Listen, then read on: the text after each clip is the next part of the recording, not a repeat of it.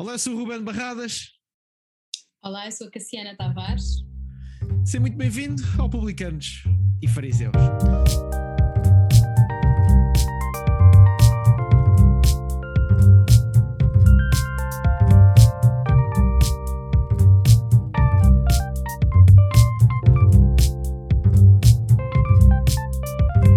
Olá a todos, obrigado por estar aí desse lado. Hoje vamos ter um programa monotemático. Vamos falar de um, um tema, aliás, é um bocadinho, Cassiana, é um bocadinho como está a nossa sociedade. Durante quase dois anos tivemos monotemáticos em Covid, agora estamos monotemáticos em guerra.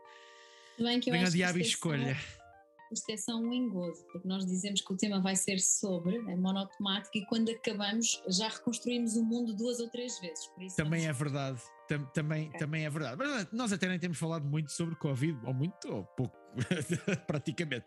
Graças a Deus, mas pronto, indiretamente é claro que marcou o mundo nestes últimos eh, meses, dois anos especificamente.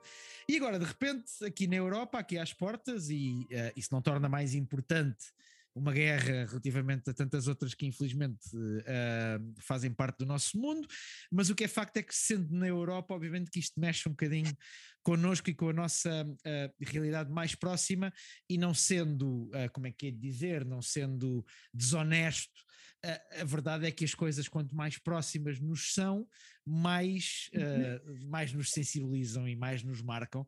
E eu acho que de certa forma, pelo menos aqui na Europa, de facto esta situação entre Rússia e Ucrânia mexeu um bocadinho aqui com o nosso sistema e nós vamos falar um bocadinho sobre isso, obviamente também do ponto de vista da saúde mental, que eu acho que há aqui vários Certo. gatilhos, várias situações que nós precisamos Certo. eh, e, que, e que faz sentido abordarmos. Só dizer-te para nos seguires, quer a mim, quer a Cassiana nas redes sociais, eu estou no Instagram, no Facebook e no Twitter, a Cassiana no Instagram e temos muitos conteúdos de outras áreas e da nossa vida pessoal também lá, que faz imenso sentido tu seguires e seguires ah, a conta também do Perspectivar, que é onde nós onde temos este programa, mas também temos muitos outros conteúdos, ahm, e aliás, muitos outros conteúdos do Publicanos e Fariseus, e uma novidade é que agora nós temos todos os Publicanos e Fariseus também no YouTube, Port- portanto podes ir lá e podes ver todos os Uh! nossos, é, isto está, meu Deus, podes ver Todas as todos os Publicanos e. Fariseus, todas as nossas duas temporadas, já vamos em 12 ou 13 programas, já nem sei, já perdi a conta no total, mas estão lá todos no YouTube para ver, incluindo este que estás agora mesmo a assistir, e se calhar estás a ver no telefone, numa plataforma mais pequena, ah, porque não? Dar um saltinho ao YouTube e procurares lá em Publicanos e Fariseus, a conta é, é da Perspectivar, portanto é fácil de encontrar, basta essa pesquisa por Publicanos e Fariseus ou por Perspectivar, e de certeza que nos vais encontrar. E hoje vamos começar, Cassiana, permites-me começarmos de uma maneira um bocadinho diferente, nós normalmente temos aqui uns segmentos fechados, e eu há, há alguns dias estava a pensar que não deixa de ser irónico e talvez um bocadinho o resultado da Covid e da, lá está, do, do tal monotema que andou aqui a pulular nos últimos dois anos, mas acabamos, acabamos sempre, ou quase sempre, por eh, partir de um ponto de vista eh, negativo ou de uma, de uma base negativa, de algo de menos bom. E eu gostava de começar eh, por, um, eh, por um segmento novo. Eu não sei se vamos manter daqui para a frente. Eu acho que sim, eu acho que vai ser um win. Estou à espera da tua opinião eh, credenciada, Cassiana. Dar com o segmento que eu chamei A Vida é Bela. Eu sei, eu sei que é, um bocadinho florzinhas e passarinhos, mas não, é um dos meus filmes preferidos. é verdade, é um filmaço, é? é um filmaço mesmo. Por acaso tenho que o rever, já não o vejo há muito tempo. Vi-o Mas- com os meus filhos, se calhar eh, há uns dois anos, e estava com algum receio de como é que eles vão acolher isto. Vimos em conjunto e falamos sobre os temas, e foi um vídeo muito marcante para a nossa família, que É é uma um- mensagem de esperança num cenário de muita Como tristeza. dizemos na, na- é como se diz na, na gíria, é um ganda filme. É ou não é? Vamos falar sobre a vida é bela. Eu gostava de, de- de- de- hum, todas as coisas têm o seu lado bom e o seu lado mau, e longe de mim glorificar sequer alguma coisa que seja na- nas questões bélicas e de guerra e por aí fora, Uhum, mas eu acho Uhum. que se alguma coisa aconteceu nas últimas duas semanas no continente europeu, uh, especialmente tendo em conta que nos últimos 10 anos a Europa não ficou especialmente conhecida pela sua capacidade de receber refugiados, imigrantes, uh, pelo contrário, infelizmente, uh, nomeadamente o mar Mediterrâneo, em boa parte, tornou-se às vezes um bocadinho um cemitério, infelizmente. E eu sei que a situação é muito intricada e complexa, longe de mim estar aqui a descomplexificá-la, mas não deixa de ser não deixa de ser uma centelha de esperança ver a forma como a Europa e os europeus, não só a Europa, não só não só os governantes, mas as pessoas responderam àquilo que aconteceu na Ucrânia. Eu conheço gente, eu tenho amigos meus que agarraram em autocarros, caminhões e não só levaram, foram levar coisas à fronteira, bens, ou fizeram donativos, como um, uh, eh, o fizeram para poder à vinda trazer famílias uh, que não têm ah. de ficar uh, na Polónia ou na Moldova ou na Roménia. E eu acho que é uma centelha de esperança ver como uhum. as pessoas um, reagiram a tudo isto e reagiram à, à tragédia lá está, eu acho que aqui o facto de ser na Europa não é indiferente, porque de repente leva-nos a pensar e se fosse comigo? Não é assim tão longe geograficamente, não é num país assim tão diferente. Eu sei que são diferentes os países, Ucrânia e Portugal, como a Ucrânia da própria Polónia é diferente, mas de repente somos levados a pensar: isto podia estar a acontecer comigo, isto podia estar a acontecer com a minha família. E eu acho que talvez este seja o sentimento uh, por trás desta reação massiva e que a mim me emociona uhum. muito uhum. ver a forma como as pessoas estão a responder a esta crise. Eu acho que concordo com o que tu dizes é muito perto, hum, é o nosso território.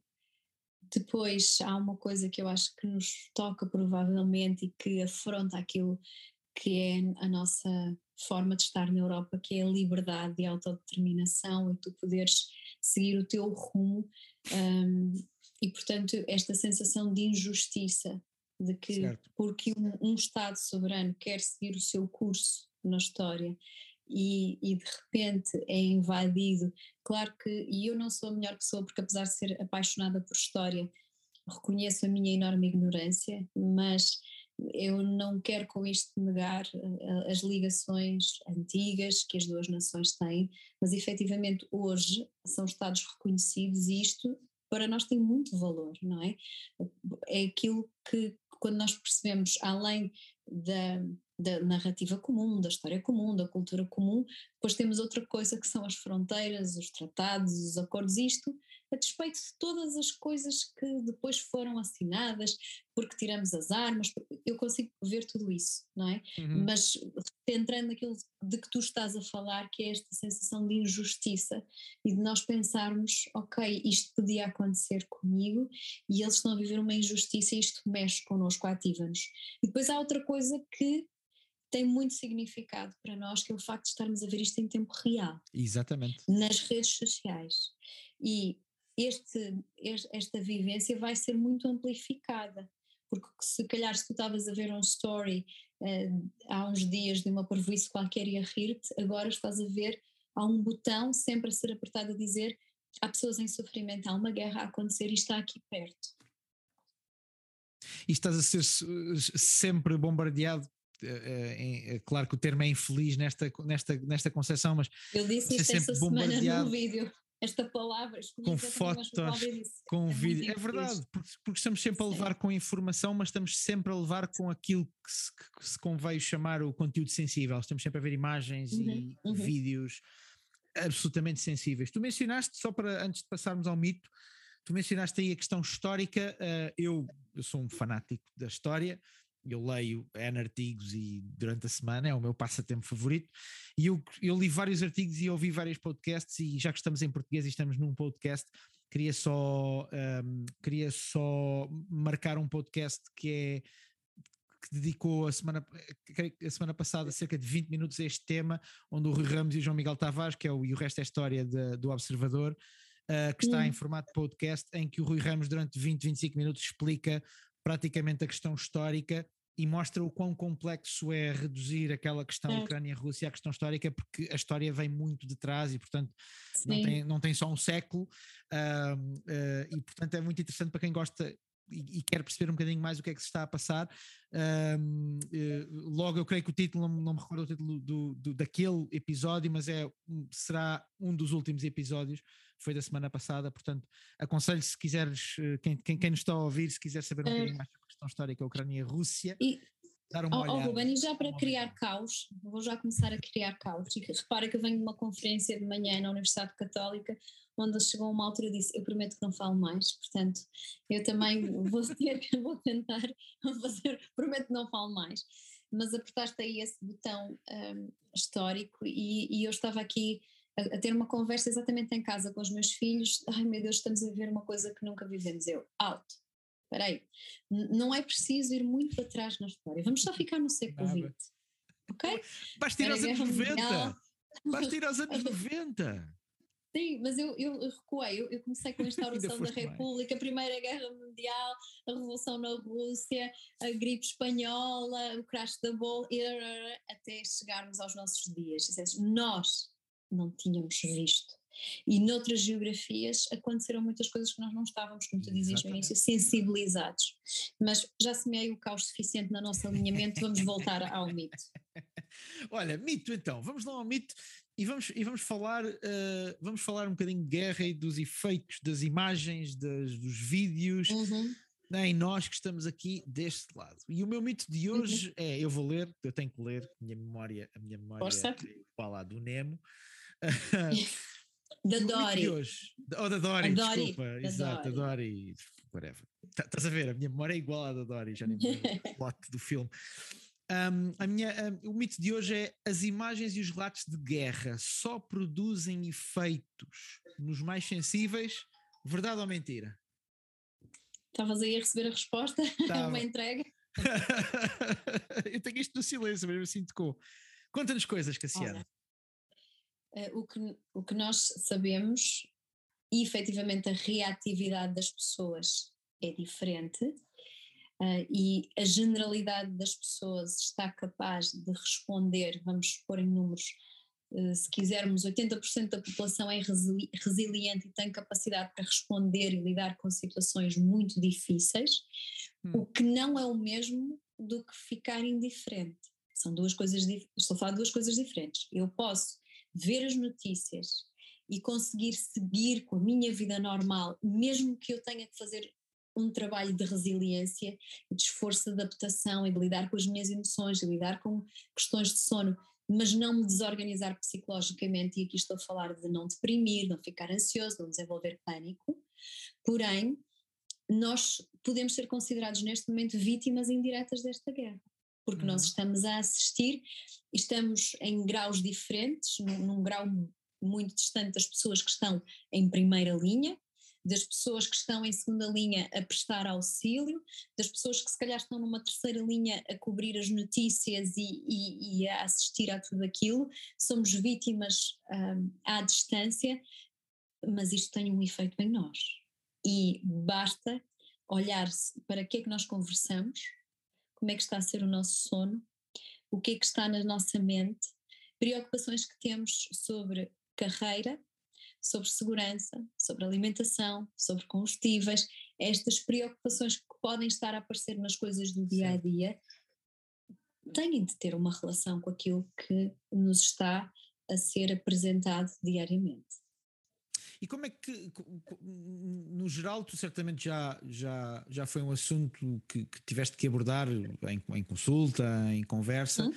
mas como é que no geral te parece que nós, enquanto seres humanos, reagimos lá está, a esta hipermediatização que se transforma na, numa uh, produção de conteúdo constante, de informação constante, de estímulo constante a determinado tipo de imagens, a determinado tipo de, de histórias, como é que, como seres humanos, te parece que nós reagimos a isso? Claro, eu sei que há uma individualidade na reação, sempre, mas se conseguíssemos traçar aqui uma linha, uma mediana, digamos assim, o que é que tu dirias que, se, que, se, que, é a forma como reagimos e se calhar em algumas dessas reações menos boas, porque isso também leva a reações boas, há bocadinho estávamos a falar da resposta das pessoas, a resposta das pessoas advém dos conteúdos, das imagens, dos vídeos, da, da sensibilização para. Mas certamente que há aqui negativo. Eu vou-te trazer para, para 2020 para os arco-íris e o vai ficar tudo bem. Hum. Por tendência, se quisermos ir buscar um modelo psicológico de reação à crise, nós temos uma, uma fase inicial que é uma fase bastante heroica, que se calhar é onde estamos agora, em que nós estamos a encorajar um povo um, a não desistir, no fundo. Eu, sinceramente, e agora vou ser. Não é que eu também não participo, eu. Um, num, num, movimento do qual faço parte chamada Glow, que é um movimento religioso e de oração. Hoje estamos uhum. a, a, a, orar por mulheres um, russas e ucranianas. E foi a nossa decisão. Há vítimas dos dois lados, não há só de um lado. Certo, então, certo. Há, no Dia Internacional da Mulher, lembrar que há mulheres a sofrerem, mulheres que estão a ver os. Vamos pensar, não se podem medir sofrimentos, mas veres o teu filho partir por uma guerra na qual tu não acreditas e saber que ele pode morrer por hum. uma causa em que não acreditas, não é? Versus veres o teu filho ir para uma guerra ao marido uh, na qual tu acreditas que é a defesa do teu país, não é? São mulheres em situações Sim. muito difíceis hoje. E com isto aqui, um, acho que falei demais, que é o meu hábito ir falando, falando. Desorganizei-me. Onde é que nós estávamos, afinal? Estávamos ah, a falar da reação, da reação a. É? Ainda bem que há alguém a segurar o guião deste programa. Um, temos esta fase heroica de resposta, vamos responder, responder, encorajar, responder, responder. Eu duvido que era aqui que eu queria chegar, que nas redes sociais que o Putin vá ver as nossas bandeiras ou os nossos apelos, acho que isso está-nos a desgastar. Se há coisa que eu acho que posso encorajar é, é a nós dosearmos este nosso envolvimento, porque chega a uma uhum. altura que os nossos esforços são apenas um, por nós. Para nos uh, sentirmos é melhor, não é? Self-righteousness, não sei. Certo. Ok? É, Sim, é eu. Mas efetivamente, como é que isto vai ajudar na causa, não é? E esta fase heroica vai durar algum tempo, não é? Uma fase de muita energia e o desafio vai ser quando este problema persistir e vieram, vierem os outros problemas e não vier a ajuda. E nós já estamos a sentir um bocadinho isso. É as perguntas: a União Europeia não vai fazer mais nada? Uhum. A NATO não vai fazer mais nada? Os Estados Unidos não vai fazer? Quem vai fazer? Não sei se isto vai ser um conflito igual a outros que nós vimos noutras regiões, pela, pelo facto disto dizer parte ao mundo capitalista ocidental e, e, e, que, e, que, depende, e aqui eu não estou a tomar linhas políticas, estou só a falar do sistema global em que nós estamos conectados, que implica em combustíveis, alimentação, economia, as alianças políticas, não vai ser um conflito que vamos poder pôr para trás das costas como os outros, porque interfere com a vida do dia a dia, mas à medida que estas respostas tardam, isto vai começando, podemos começar a, a decair nesta fase heroica e vem uma fase profunda de desilusão, de angústia e, e que perdurando no tempo, tal como na pandemia. No início vai ficar tudo bem, depois começas a ter que lidar com as assimetrias que foram provocadas pela pandemia, os problemas mentais, os problemas de saúde mental provocados pelo isolamento, pela perda de emprego, as alterações sociais que foram provocados, os efeitos nas, nas crianças e na aprendizagem. Então, quando esta fase começa a decair, e lidar com isto ao longo do tempo, este desânimo, então um, eu acho que é para aqui que nós devemos estar a olhar. Agora temos este lado heróico e enérgico, é a nossa, uhum. Tendencialmente a nossa res resposta. A maioria das pessoas, não quer dizer que não haja pessoas em angústia e mais desorganizadas, mas eu acho que a generalidade das pessoas, agora com quem tenho falado, é uma atividade de perdi o sono, voltei a ter em certo. consulta sintomas e estou preocupado ou preocupada e quero envolver-me de alguma maneira.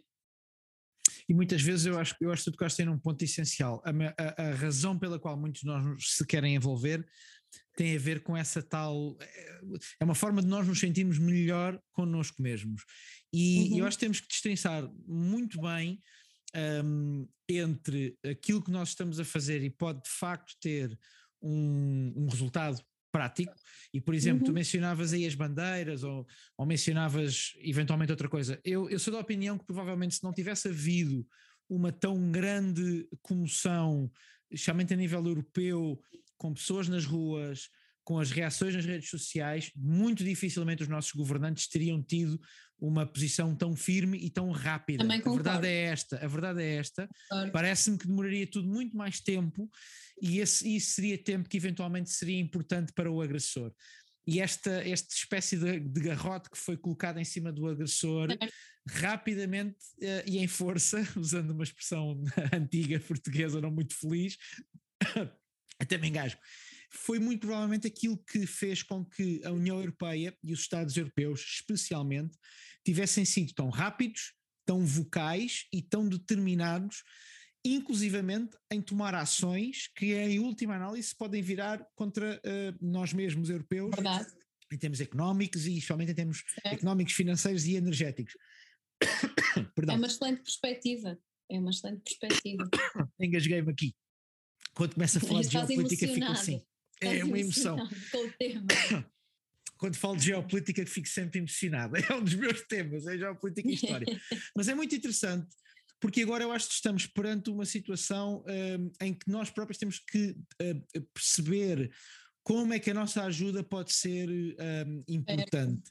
E lá está, nesta fase, se calhar, talvez não faça muito sentido, digamos assim, por exemplo, a sobreexposição a notícias, a sobreexposição às redes sociais. Uma das coisas que eu fiz, e é um, e é um conselho pessoal, porque eu próprio tive que fazer isso, eu, uh, por exemplo, deixei de ver notícias no período da noite, vou ser honesto, ou uh, tive muito cuidado, eu sou muito ativo no Twitter, eu tive que fazer unfollow, deixar de seguir várias contas, devido aos, não só ao excesso de informação, mas à facilidade com que se propagava a informação que se vinha a verificar como, como falsa, quer para um, quer para o outro lado.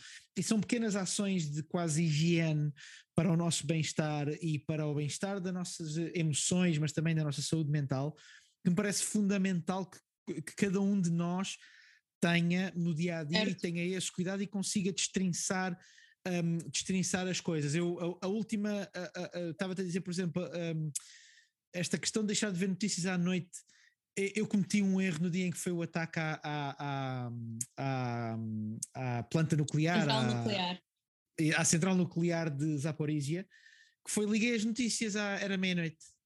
Uh, é, é, claro, fui deitar, eram três e meia da manhã. Uh, e no dia a seguir tinha que me levantar às sete e meia. Uh, e de repente fui ali é. numa situação, até tive que fazer alguma coisa antes de me ir deitar para eh, retirar alguma tensão, porque de repente. Uh, e são pequenas coisas, uh, e, e, eu até nem, nem, lidei muito mal, mas certeza que há outras pessoas que ficariam Sabes muito mais que sensibilizadas. Eu um jantar com uma amiga e o meu marido está na sala e as crianças que lá estavam a dormir, a meia-noite e qualquer coisa, ele diz: estão a combater junto a uma central nuclear. E eu. Uau! Hã? Um filme do Rambo a esta hora. eu sentei-me a olhar para a televisão e, e, e, claro, é a palavra Chernobyl é o que vem, não é? Claro. Ok. 150 metros num reator e, e, estás a ver as imagens em tempo real, não é? As imagens da artilharia e, e aquilo, são, aquilo, aquilo são balas? Não, não são. Aquilo é fogo. E eu só tive uma será coisa... que é um reator? Aquilo que está ali a arder, será um reator? Eu só, só consegui dizer uma coisa. Isto não nos faz bem. Nada, nada. Isto não nada. nos faz bem. Isto não nos faz mas, bem porque estamos mas a ver por outro lado, real. Cassiana, isto eu percebo que isto é absolutamente fundamental para um dos lados, neste caso para a Ucrânia. Certo. Porque no dia. Estava a transmitir aquilo num canal do YouTube, não é? Para o porque mundo, no, dia, claro. no dia em que a, a, a Ucrânia e toda esta situação, e eu não tenho problemas nenhums em assumir que sou completamente contra a ofensiva e a invasão, para mim é uma invasão, não há outra palavra, e, e rebenta, e a Ucrânia é muito mais um Estado de Direito do que a Rússia, portanto é um Estado autocrático, uh, uma espécie de, de, ditadura, faltarão alguns items para podermos colocar um visto nesta afirmação, mas é, é muito mais perto de uma ditadura do que de uma democracia, a atacar um país que, tendo falhas e, e, e, problemas, está muito mais perto de ser uma democracia do que de ser uma ditadura. E, portanto, não tenho medo de usar essa, essa, essas palavras. E eu percebo que no dia em que a Ucrânia sair do radar mediático, provavelmente uma grande parte da guerra estará perdida. Um, e eu percebo perfeitamente certo. isso e, e, percebo perfeitamente a necessidade informativa que há. O que eu acho que faz sentido é que nós, enquanto pessoas, tínhamos, enquanto seres humanos, enquanto casas e famílias, tínhamos essa capacidade de estrinçar, ok, já chega. Eu não preciso nesta uhum. fase de mais informação, eu não preciso nesta hora de mais informação, eu não preciso neste dia de mais informação. E isto parece-me, às vezes, uma decisão difícil de tomar, mas fundamental por uma questão de equilíbrio para uma uhum. questão de, inclusivamente, nós conseguirmos, com o devido distanciamento, analisar as coisas com olhos de ver e não sempre em cima do olho da emoção e do certo. breaking news. Até porque, e olha, não, não, eu, eu, eu vou embora em 5 minutos, portanto, este podcast vai ter de andar. olha, uma rubrica nova, eu vou embora em 5 minutos.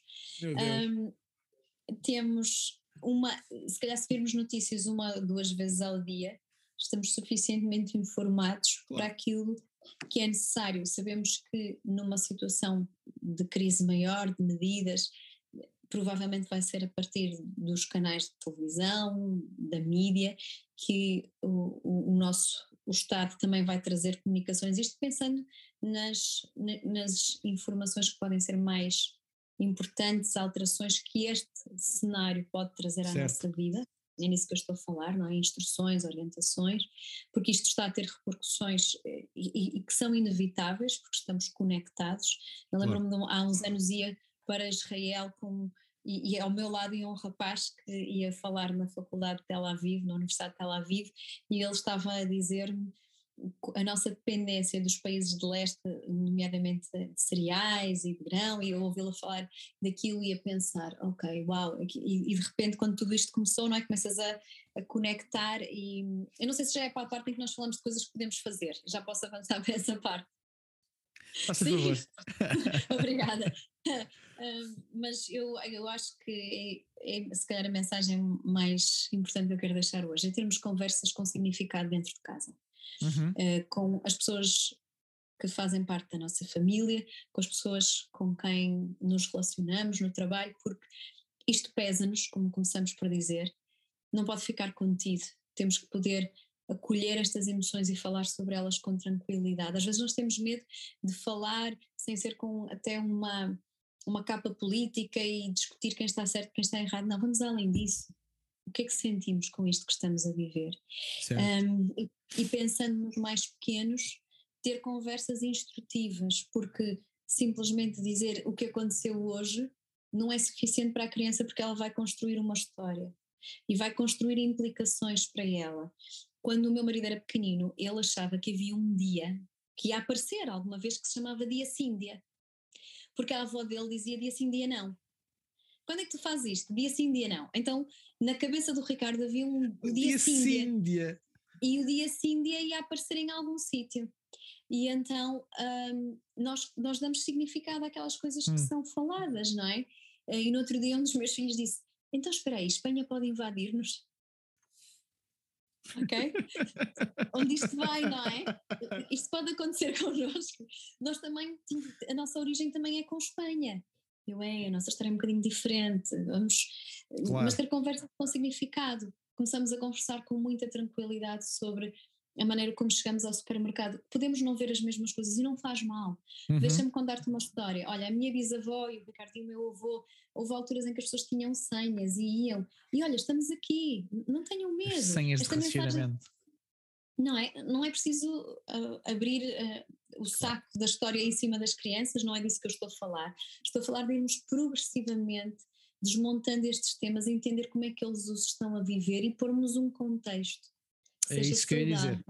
É dar-lhes contexto, porque o, o, o, momento em que muitos dos nossos filhos, os meus filhos são um bocadinho mais novos que, que os teus, mas o momento uhum. em que os nossos filhos viveram é uma realidade completamente diferente de que se calhar os nossos avós uh, viveram, e nós estamos a falar de uma agulhazinha no, no, contexto histórico, né? quer dizer, 50 anos ou 70 anos é uma agulha.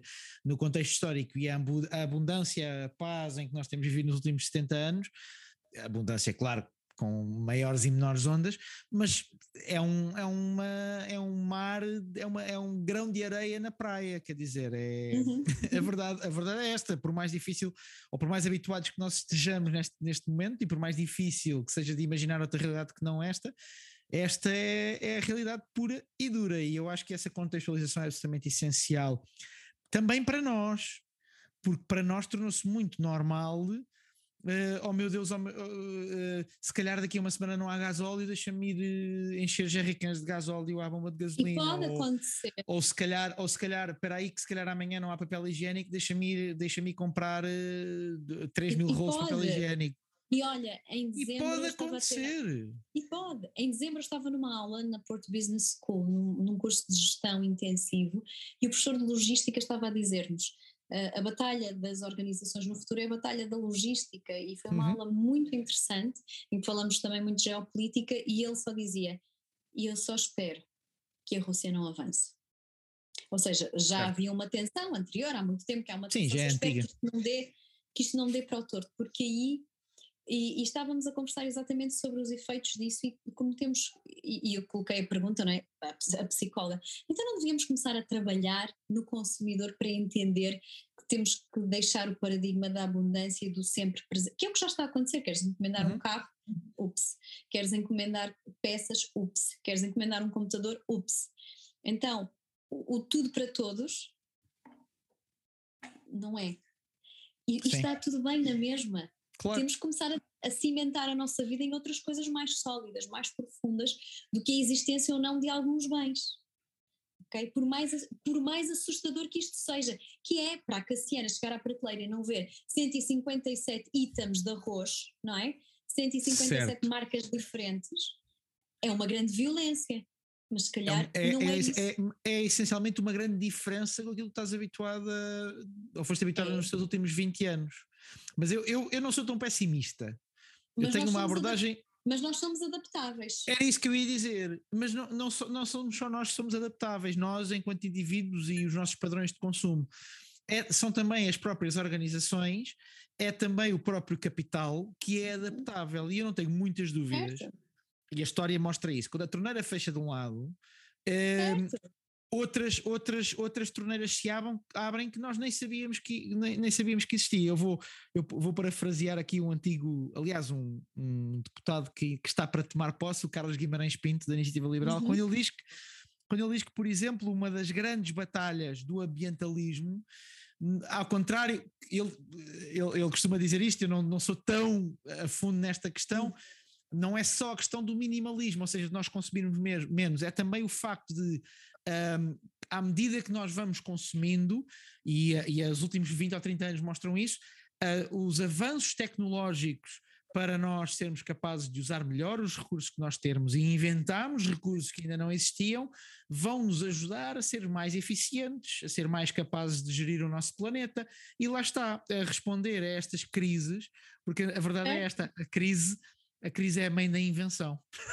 E já falamos sobre isso é no programa passado. Já sobre a importância isso. da crise. E quando eu estava a falar de não ter os 157 embalagens de arroz, e isso pode ser assustador porque mudou aqui alguma coisa, ok, não faz mal, é assustador, mas é o que tu dizes, e o que é que há de diferente? Não é? Correndo o risco de, de estar a provocar algumas sensibilidades, mas vá, vou arriscar. Se calhar vou comer as minhas verduras hoje, sabes? Ah, quando eu falo de, de, termos a nossa segurança em outras coisas, é não ficarmos paralisados porque as coisas vão mudar.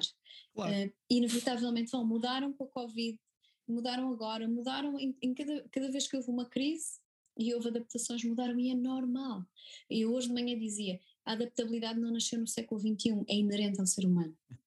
ok? E parece que é um alarme. Hoje nós temos que ser adaptáveis. Hoje? Sempre tivemos que ser. Como é que nós vivemos sem ser adaptáveis?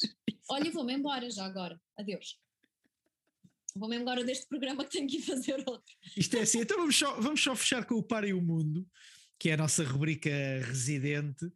E vai ser muito rápido. Atenção, isto agora vai bater na política, não sei se tu vais aguentar. Eu não Falar vou aguentar, vou deixar que tu faças a conversa. Pois, mas uh, o meu Para e o Mundo desta, deste, uhum. deste episódio de hoje é muito simples. Eu detesto falar sobre este tema, isto causa muito urticária, eu fico muito desgastado. Mas um, uma das coisas ótimas do século XX um, é que nos trouxe esta consciência da autodeterminação dos povos e do facto dos povos poderem defender uh, e decidir aquilo que querem para si mesmos. E uma das coisas que me chocou nesta e que me choca nesta, nesta situação de, de guerra entre a Ucrânia e a Rússia é a forma como tão facilmente se está a, a esquecer a autodeterminação e a vontade própria de um povo, que me parece óbvia uhum. de se juntar ao Ocidente e de não estar sob a fera de influência de um gigante com pés de barro e completamente obsoleto que é a Rússia. Desculpem ser tão franco e tão direto.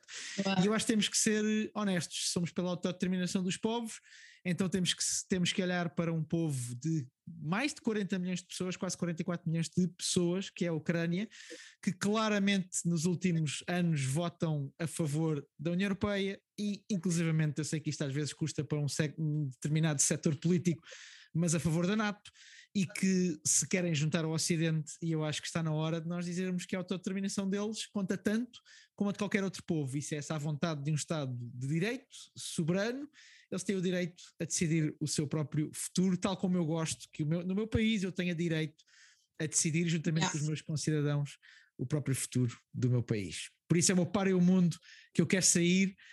É esta vaga que acha que 40 e quase 4 milhões de pessoas não têm direito a decidir o que é que quer para o seu país.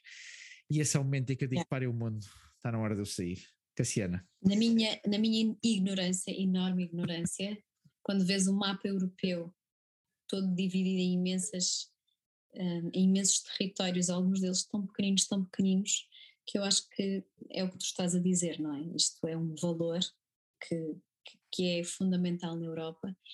Um, de certeza que alguém que perceba mesmo disto eh, iria responder-me: sim, mas tu não entendes dentro da Europa e falando da Rússia, não, não há uma unidade de pensamento, não é necessariamente um pensamento ocidental. Claro. Tens de conhecer, e, e todas estas coisas poderiam ter uh, ser trazidas, e eu acho que este é um desafio que está aqui muito claro diante de nós, que é na Europa nós pensamos isto, e, e este, e, e isto que está a acontecer é uma evidência de que há outra forma de pensar e que nos desafia, e onde é que isso nos deixa hoje?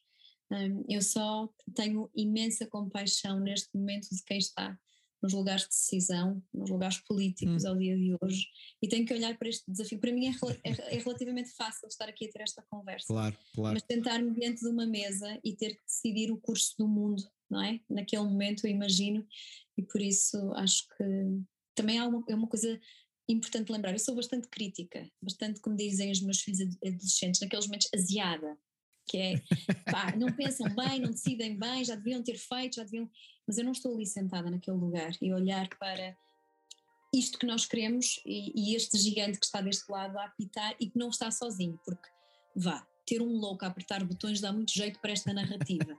mas eu não acredito em lobos solitários. Mas isto dá não, não há, não há. É outro Vou programa. ter que ir embora.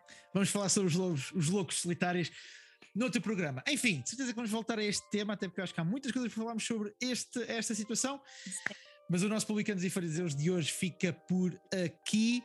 Lembro para nos seguires, para interagir connosco. Alguma pergunta, alguma questão que tenhas, coloca, comenta, seja em que for que plataforma que nos estejas a ver ou, ou ouvir.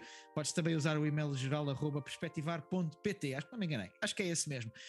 Lembra-te que a saúde da tua mente está intimamente ligada à qualidade daquilo que tu ouves ou daquilo que tu vês, nos estiveres a ver, e é exatamente isso. por isso que nós estamos aqui deste lado. E já agora, é exatamente por isso que também em alturas como esta, tal como foi com o Covid, é importante nós decidirmos bem aquilo com o qual nós alimentamos a nossa mente. Um abraço a todos, até ao próximo Publicanos e Fariseus.